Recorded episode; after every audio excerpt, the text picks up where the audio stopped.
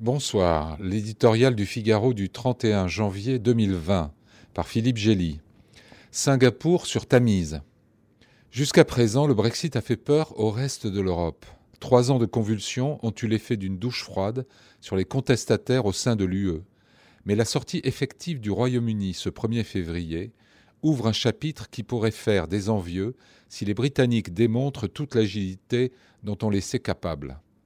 N'allons pas nous imaginer qu'ils vont sombrer dans une sorte de spleen post-divorce. Bien au contraire, comptons sur eux, comme le fait Boris Johnson, pour avoir l'énergie et la résilience de celui qui sait ne pouvoir compter que sur soi. Ils l'ont montré dans les grandes heures de l'histoire.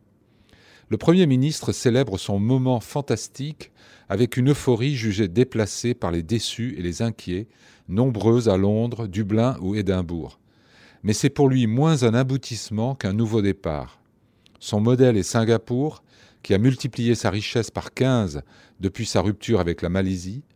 Une campagne commence dès demain dans 13 pays pour signaler que le Royaume-Uni est prêt à commercer.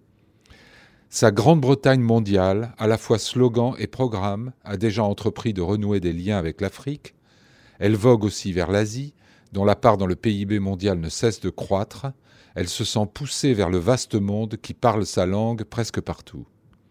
L'Europe n'est plus un continent d'avenir, nous dit l'historien Robert Toms. Funeste prophétie.